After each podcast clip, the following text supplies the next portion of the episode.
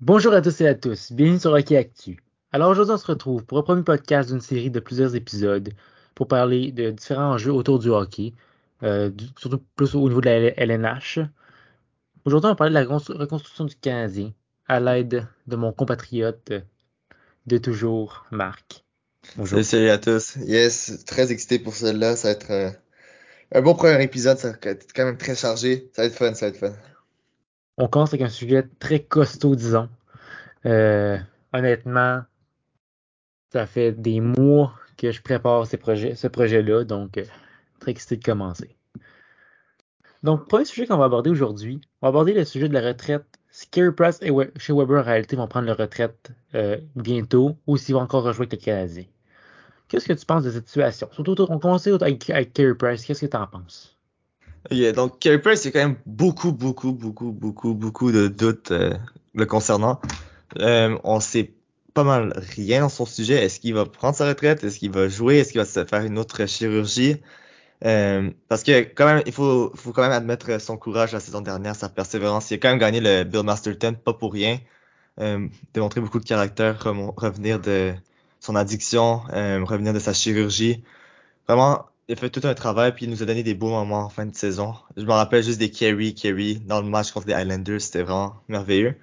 Mais est-ce que tout ça, c'est un conte de fées qui va se finir? Est-ce que le Bill Masterton, c'est un cadeau de retraite? On sait rien en ce moment, on sait rien. C'est pas comme, c'est pas aussi clair que chez Weber où on sait qu'il a déjà joué son dernier match. Donc, dans ce cas-ci, je trouve que c'est quand même très difficile de discuter de ça, surtout qu'on n'a pas beaucoup d'informations.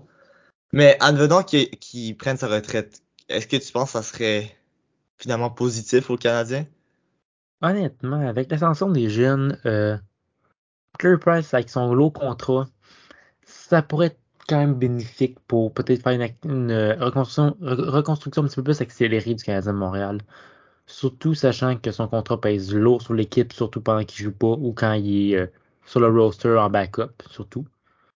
Euh, ça pourrait peut-être permettre d'aller chercher un gardien d'expérience pour épauler un futur jeune comme Primo, Montembeau, peu importe le gardien qu'ils vont choisir. Faut pas oublier la Allen là-dedans, que j'ai pas considéré là-dedans, on s'entend. Mais tu Mhm. vois le, tu vois le principe. Allen peut être un très bon mentor pour, men- mentor pour un deuxième gardien quand même. Mais Carey Price, pour vrai, je pense que ça pourrait être bénéfique si euh, il prend sa retraite. Il a fait tout ce qu'il pouvait à Montréal. Il nous a amené en finale de la Coupe Stanley à lui. Ouais, c'est ça. Il faut pas dénigrer, il faut pas Il, dénigrer. il- il- euh, il a, il a sacrifié son genou. Il avait sacrifié sa- le restant de sa carrière pour aller la, la- la chercher. Puis ça a fini au final contre Tampa Bay en 5 matchs, je me rappelle bien. mhm. Donc, il a pas mal tout donné ce que je pense qu'il avait à donner. Il a les- peut-être l'amener autour de l'équipe en tant que personnel entraîneur, peu importe, ça pourrait être bénéfique pour l'équipe, mais pas en tant que joueur. Évidemment, faut pas dénigrer le fait que Carey Price, ça- il a marqué l'imaginaire des Montréalais. Puis c'est sûr que, pas mal sûr que Carey Price sera considéré comme, euh, pour le temps de la renommée, pas mal sûr de ça. Puis même chose pour chez Weber. Chez Weber, ça fait déjà le deuil est quand même passé parce que ça fait déjà plus d'un an qu'il est plus là. Mais Byron l'avait dit récemment dans un podcast avec Félix Séguin, euh, dans l'œil du chat, c'est sorti récemment. Il avait dit comme quoi Weber jouait avec euh, une cheville brisée, il jouait avec une blessure au dos, une autre blessure euh, à la hanche. Euh, il vraiment, il, il jouait magané, puis Byron a dit qu'il sait même pas quand Weber était capable de jouer un match des séries l'an passé. Donc, ils ont vraiment tout donné, ces deux gars-là. Donc, c'est quand même très triste de les voir partir, mais pour le virage jeunesse du côté des Canadiens, je pense que ça, ça, ça va beaucoup aider Kent Hughes euh, dans l'organisation euh, de l'équipe. Ouais, je pourrais peut-être ajouter que. Que- Qu'est-ce que tu as pensé du fait qu'il a gardé le C toute l'année, mais il n'a pas été présent à certaines cérémonies, comme celle des la, la, la grande cérémonie, parce que je sais qu'il a fait acte de présence par, la suite auprès de la famille, mais autre que ça, que penses-tu du fait qu'il n'a pas toujours été présent cette année autour de l'équipe? Euh, moi, je trouve qu'il a reçu des critiques injustifiées euh, de son côté. Euh, j'aime beaucoup Weber personnellement, donc peut-être c'est biaisé, mais je trouve que c'est un, un solide capitaine, un solide leader. Oui, peut-être que si il serait intronisé au temps renommée, il va porter une casquette des Predators et non celle des Canadiens. Mais il faut aussi penser que Weber, c'est la face de la franchise des Predators avec Pécariné. Donc, ça expliquerait pourquoi il porterait une casquette des Predators. Mais du côté des Canadiens, pourquoi il s'est pas présenté à certaines cérémonies? Ben, c'est son choix. Il est même pas techniquement dans l'équipe. pourquoi il portait toujours le 6? Parce que personne d'autre était vraiment prêt à le prendre cette année. Puis regardez, au final, euh, si on avait un autre capitaine, on aurait juste eu un problème de plus euh, au niveau des médias. On aurait critiqué que ça soit Gallagher, que ça soit Suzuki ou peu importe. Ce, joueur-là aurait été critiqué avec la saison de misère. Donc finalement, je pense que c'était le bon call de ne pas avoir nommé de capitaine cette saison, en tout cas. OK. Puis tu fais une très bonne transition vers ma prochaine question. Qu'est-ce que tu, qui, est-ce qui a l'étoffe d'être la prochaine capitaine de, Montréal? Qui, ou qui aura l'étoffe d'être le prochain? C'est-tu quelqu'un à l'externe, à l'interne présentement? Qu'est-ce que tu en penses de, tout ça?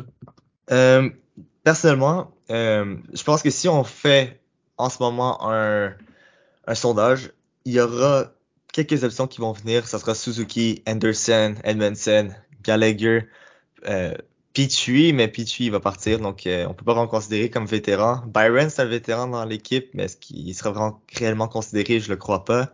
Donc, on a quelques vétérans dans cette équipe qui pourraient être capitaine, mais là, selon moi, il y a vraiment juste trois options. Anderson ne sera pas capitaine après moi.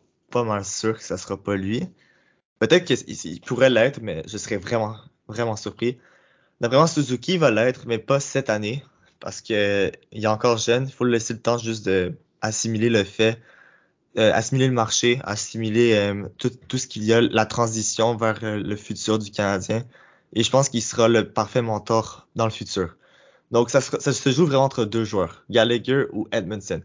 Puis là, c'est vraiment un call assez difficile. Gallagher, il est là depuis plus longtemps. Il est loyal à l'équipe. Il a signé un gros contrat avec l'équipe depuis encore plusieurs années, je pense encore cinq ans.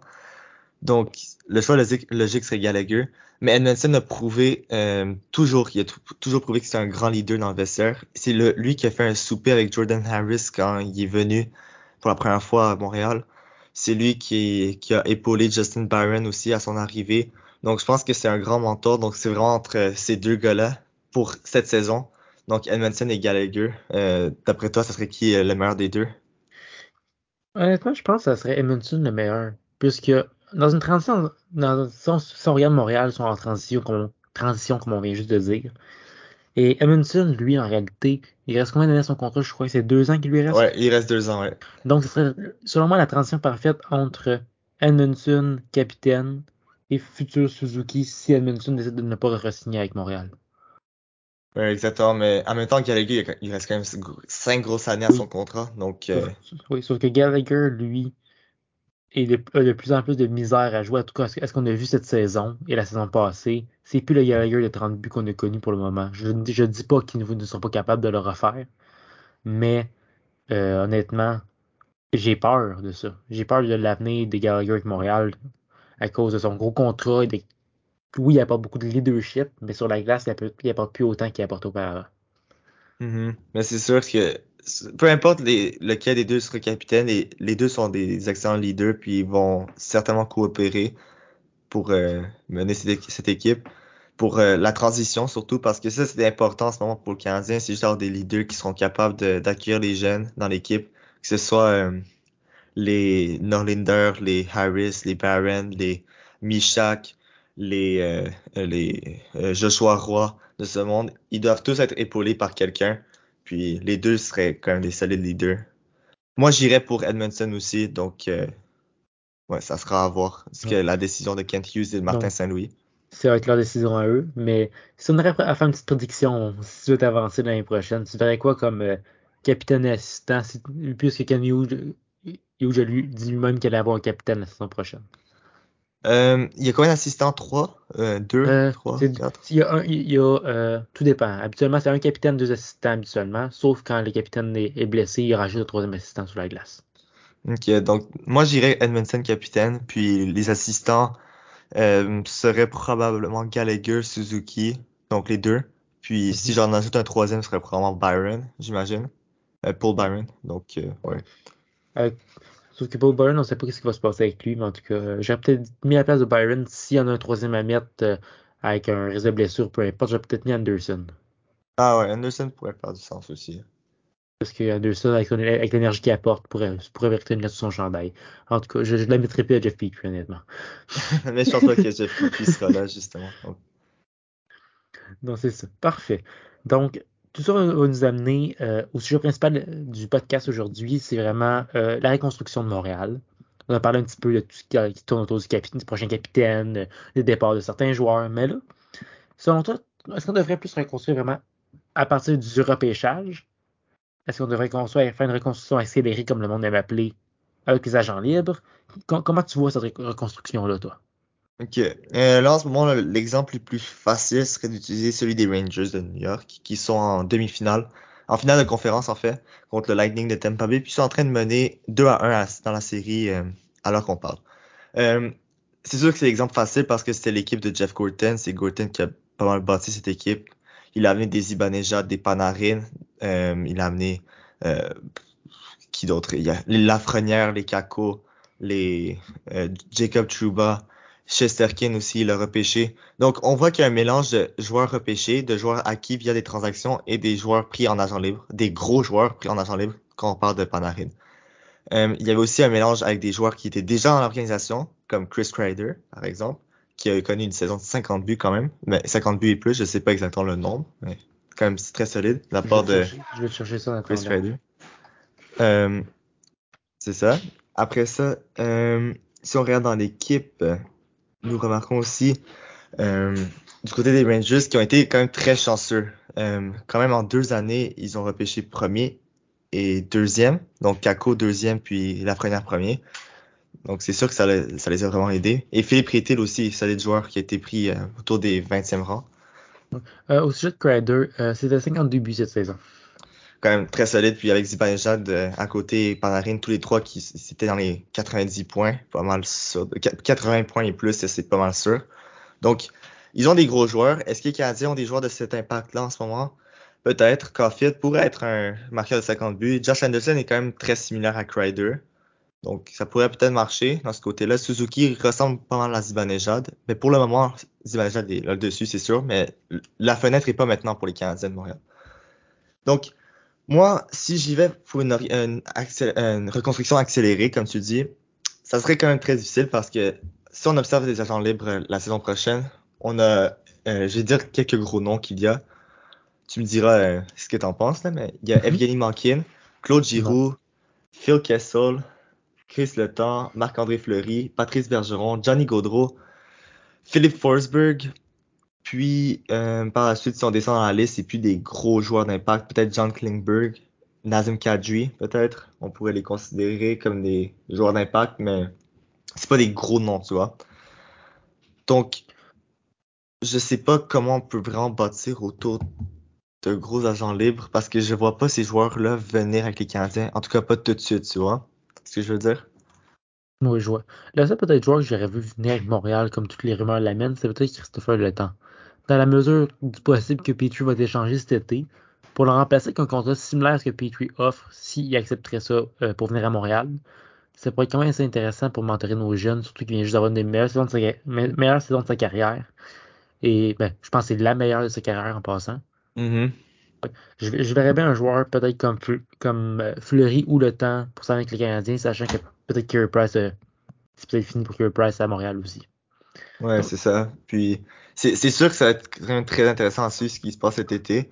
Euh, ouais, le temps qu'il a connu sa meilleure saison carrière, t'as raison, 68 points euh, en 78 matchs, donc sa meilleure saison. Mais euh, moi, je pense que c'est au niveau du repêchage qui se passe. Le repêchage, cette année est solide. C'est vrai qu'on a le premier show total, donc ça aide beaucoup. Mais l'an prochain, ça va être un des meilleurs repêchages depuis quelques années. Ça va être lors de ce repêchage que le meilleur joueur depuis Austin Matthews sera repêché, soit Connor Bedard. On a aussi Mishkov qui sera là. Donc, ça va être vraiment, vraiment, vraiment quand même très intéressant si les Canadiens connaissent une autre saison de misère. Je, je leur souhaite pas. En même temps, je le souhaite un peu. C'est sûr que le scénario parfait serait que les Canadiens gagnent la Coupe et que les Panthers finissent dernier parce qu'on a leur choix de repêchage. Mais euh, ça va pas arriver, pour être honnête. Donc, je pense que la reconstruction accélérée est trop ambitieuse pour le moment. Moi, je pense qu'après 2023, on peut y penser. Et quand même, en 2023, il y a des, quand même des gros noms qui s'ajoutent à la liste d'agents libres. Il y en a un qui me vient en tête, soit celui de JT Miller. Parmi tant d'autres. Je vais aller chercher les autres. Ça sera pas long. C'est ça. Donc, Patrick Kane sera agent libre. Patrick encore une fois. Pasternak.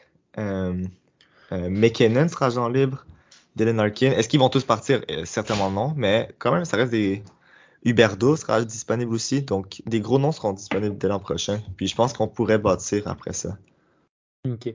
Puis tout ça m'amène à poser avec qui tu penses qu'on pourrait reconstruire, autour de qui on doit reconstruire à Montréal? Euh, moi je pense qu'on peut faire une petite liste d'intouchables. Donc tous Oui, les jeunes. c'est ça, c'est ça le but de la question. Qui, qui est vraiment intouchable? Fais-moi ton top. Fais-moi un top 3 des joueurs et euh, un, un gardien. Mais si tu veux faire l'exercice inverse en premier, qui tu voudrais voir partir cet été? Non, on peut faire ça. Vas-y. Euh, commence, commence avec, dis-moi un joueur, puis après ça, je vais te dire un, puis on va discuter. euh. OK. Ben, on- on s'entend Petrie. Ouais, Pichu, c'est pas mal sûr qu'il va partir, donc. euh, Ouais. Puis Petrie, j'ai- j'ai j'ai de la difficulté à, à tolérer Petrie maintenant. Auparavant, il a, il a donné des bons services à Montréal, mais maintenant, j'ai vraiment de la difficulté à le voir sur la glace, sachant comment il se comportait durant des mois juste pour faire virer Dominique Ducharme. Ouais, mais en même temps, je le comprends parce que si on, on regarde Pichu, ok, euh, avec Claude Julien la saison passée, il était en route vers une saison de feu avec euh, des, même une considération pour le Norris. On s- je sais pas si tu t'en rappelles au début de saison quand les Oui. Canadiens torchaient tout le monde, mais en même temps, ça l'a aidé de jouer contre les Canucks, je pense quatre fois en quoi, six matchs, donc ça les a vraiment aidés. Toffoli, là. Mais euh, dès que Duchamp s'est ra- s'est rapproché, il n'y a pas eu de fit avec Pichu. Clairement, je sais, les deux s'entendaient pas, donc je comprends un peu que ça l'a pas vraiment aidé Pichu. Puis, pour des raisons familiales, il veut quitter, puis c'est compréhensible. Il a donné des bons services aux Canadiens durant plusieurs années, tu dois l'admettre aussi. Il a signé un Oui. contrat à Montréal. Je, je te confirme, je, je l'ai dit moi-même. Ouais. Sauf que, selon moi, malgré. Selon moi, on doit rester professionnel puis dire certains propos au sujet du charme en public comme il a fait. Ouais. À, ça- je à ça- un moment donné, pour son bien-être et pour le bien-être de l'équipe, ce serait mieux de l'échanger, même pas à la perte. C'est sûr qu'il y a une certaine valeur du côté de ça, Pichu. exactement. Faut s'assurer, attendre le bon deal, comme on dit. Donc ouais, Pichu, ça serait un qui partirait.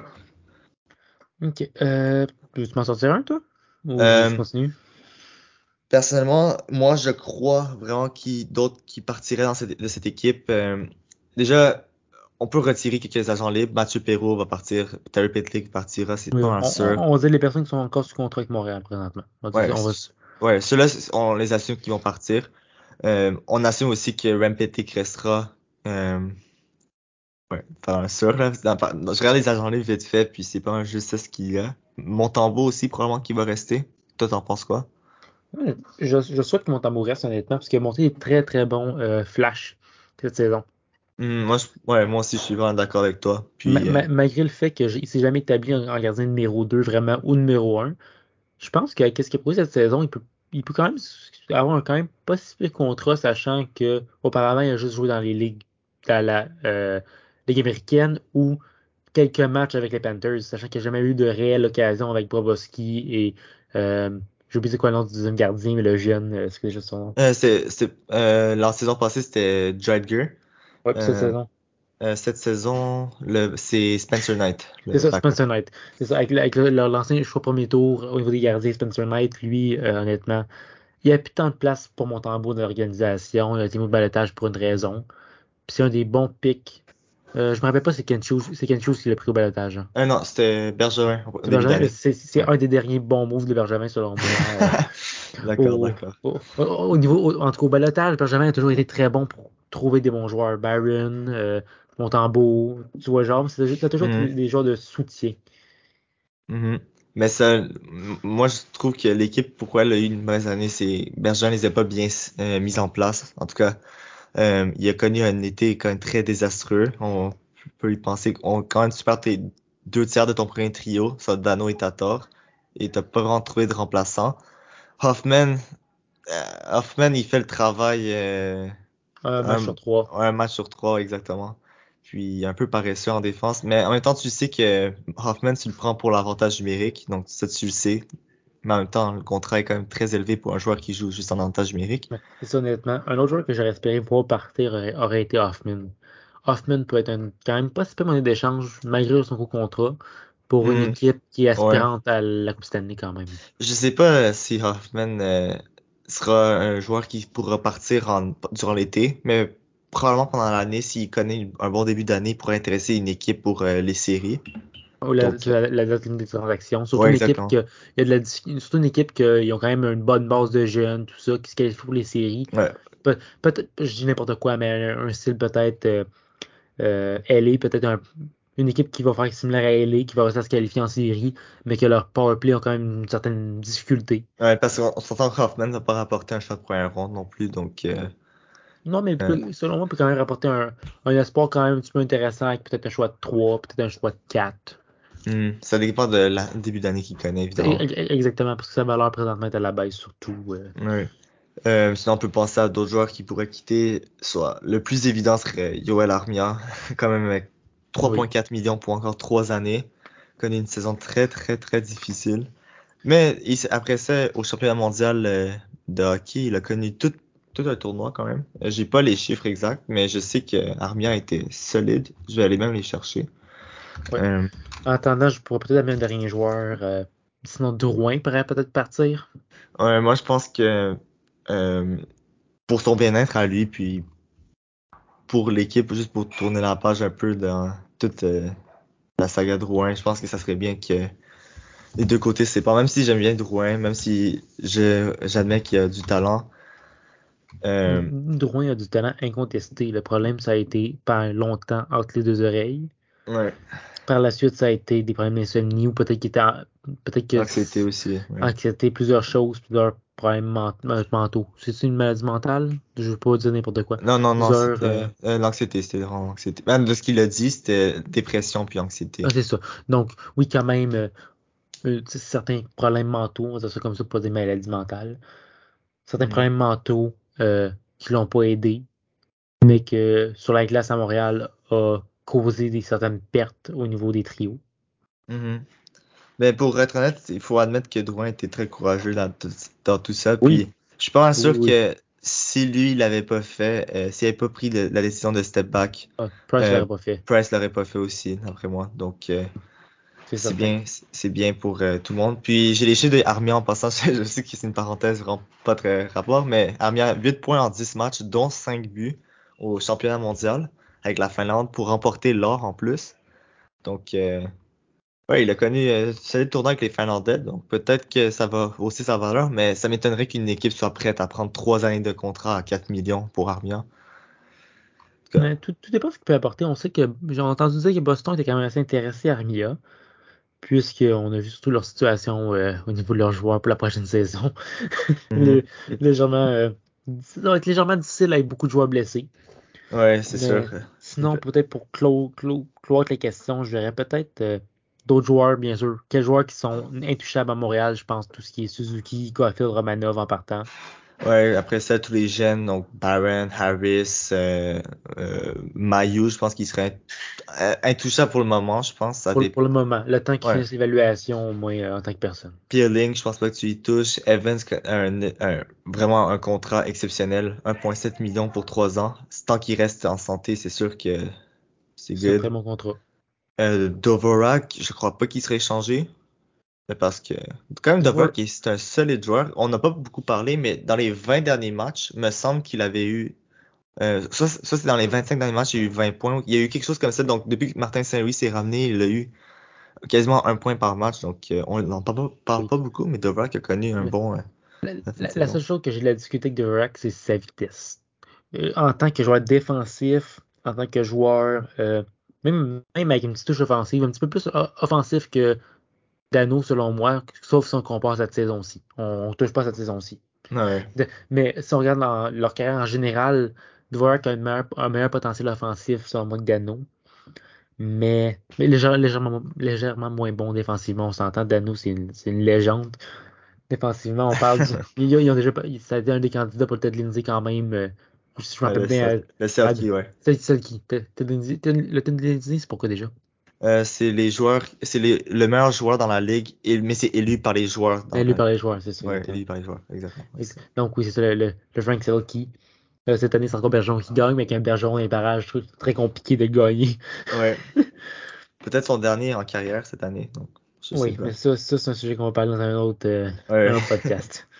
Ok, parfait. Donc, Puis, au niveau du. euh, au- attends, juste pour euh, continuer. Euh, dans les intouchables, je pense que on pourrait même considérer Anderson pour le moment intouchable à l'équipe, mais ça je suis pas certain encore parce que quand même c'est aussi un gros contrat, 5.5 millions pour encore 5 années. Est-ce que Hughes va préférer garder Gallagher avant lui? Ce serait quand même une question intéressante. Peut-être qu'il garde les deux. On verra bien ça. On, va voir ça. Et sinon, au niveau de Martin Saint-Louis, qu'est-ce que tu as pensé de son contrat? Un contrat de 3 ans, on sait que c'était signé depuis février.